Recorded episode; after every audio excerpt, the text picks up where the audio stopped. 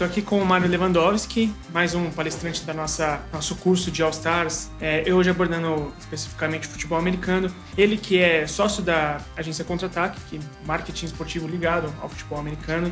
Tem aí já grande tempo de vida dedicado ao futebol americano, a disseminar o esporte no Brasil. E a gente conversou muito agora há pouco sobre a própria palestra dele. Uma das coisas que você citou e que eu achei bem interessante foi a modalidade flag muitas vezes como base para o futebol americano praticado como, futuramente como teco e tudo mais.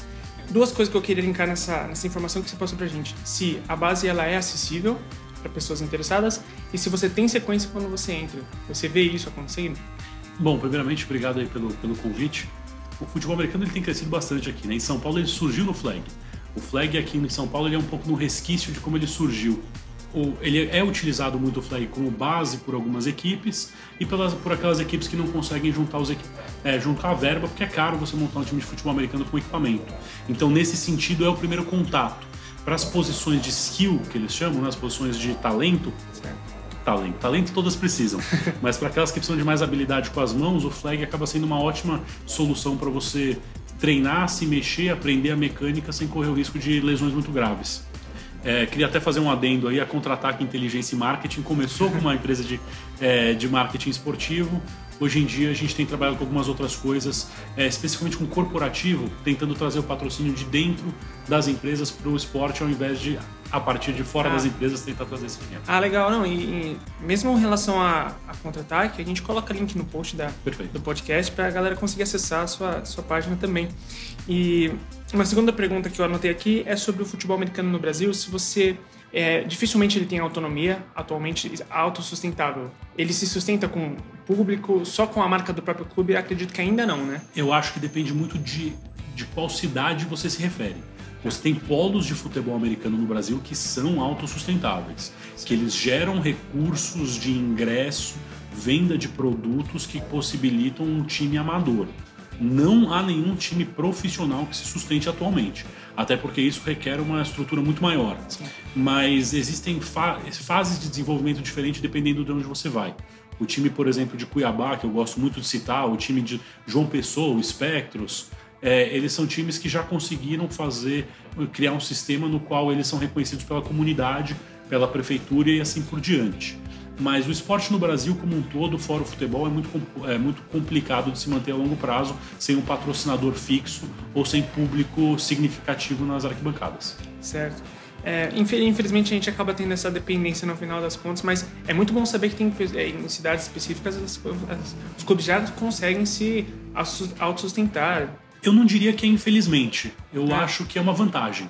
Quando o clube entende que para se sustentar ele precisa de público nas arquibancadas, ele começa a tratar o público dele como consumidor e começa a entender que ele precisa mais do que simplesmente praticar muito bem, em qualidade, a sua modalidade esportiva, ele precisa também oferecer uma alternativa de entretenimento para o público para que esse público venha. É, você... Então o que falta, na verdade, na minha opinião, é os clubes entenderem que eles dependem do torcedor. Sim, é, é isso vai acabar amadurecendo, eles entenderem o que eles, podem, que eles precisam causar, causar de evento nos dias de jogos e tudo mais. É, isso de fato. Exatamente nessa linha. A dificuldade gera o amadurecimento, né? Exatamente. Legal. E. Assim, assim, como, assim como sempre no esporte, né? É. No pain, no gain. No pain, no gain.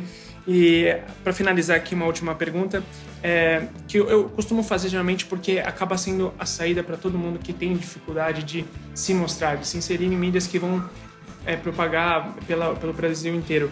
As mídias independentes, né? Gente, você falou muito que o caminho pode ser a internet. Você acredita que o caminho seja a internet de transmissão por streaming, é, de divulgação, de, de, marketing em redes sociais e tudo mais.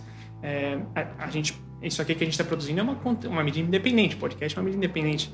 E se você vê a gente construindo isso e, né, num futuro médio, mais ou menos, a gente conseguir né, é, expor o futebol americano nas mídias independentes a ponto de incomodar pessoas grandes.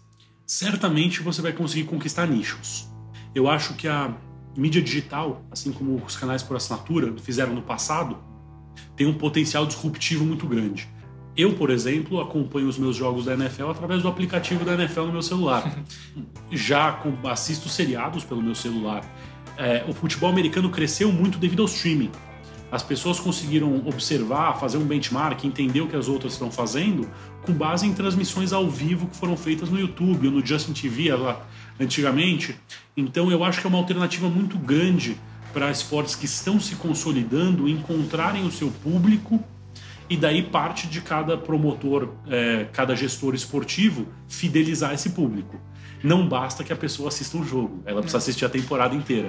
E talvez algum dia comprar ingresso ou comprar produto. E passar a consumir, né? Exatamente. E é essa evolução, você cria um nicho para depois é, você ter essa expansão de fato. Exatamente, isso vale tanto para modalidades esportivas quanto para youtubers. é, a lógica é a mesma. Bom, então a gente encerra por aqui. Mário, muito obrigado pela atenção, pela simplicidade de conversar aqui com a gente, gravar aqui o esses minutos para o podcast. E fica aí um momento para você falar onde as pessoas podem te encontrar, Twitter e tudo mais. Bom, muitíssimo obrigado. Eu vou deixar então, como eu comentei aqui, a Contra-Ataque. É, minha agência que trabalha muito com marketing esportivo, nós somos bem abertos aí e dispostos sempre a conversar sobre projetos. Gostamos muito do off-soccer, como a gente chama, tudo que não tem a ver com futebol, porque é um desafio legal de se trabalhar. A Contra-Ataque, o site é www.contraataque.net é, e quem quiser me seguir no meu perfil no Instagram é MárioRAL. É, posto um pouquinho de futebol americano, alguns outros assuntos aí em geral, novidades e afins. E queria agradecer mais uma vez a oportunidade para falar um pouquinho sobre futebol americano e sobre essa visão de, de esporte que é mais uma questão de evento. Eu sei que vocês promovem muito isso é, nas palestras e nas aulas que vocês têm dado e é, agradeço muito o convite. A gente agradece também e vamos aí, futuramente a gente pode conversar muito mais vezes e passar mais informações legais para a galera. Obrigado, Mario. Muito obrigado.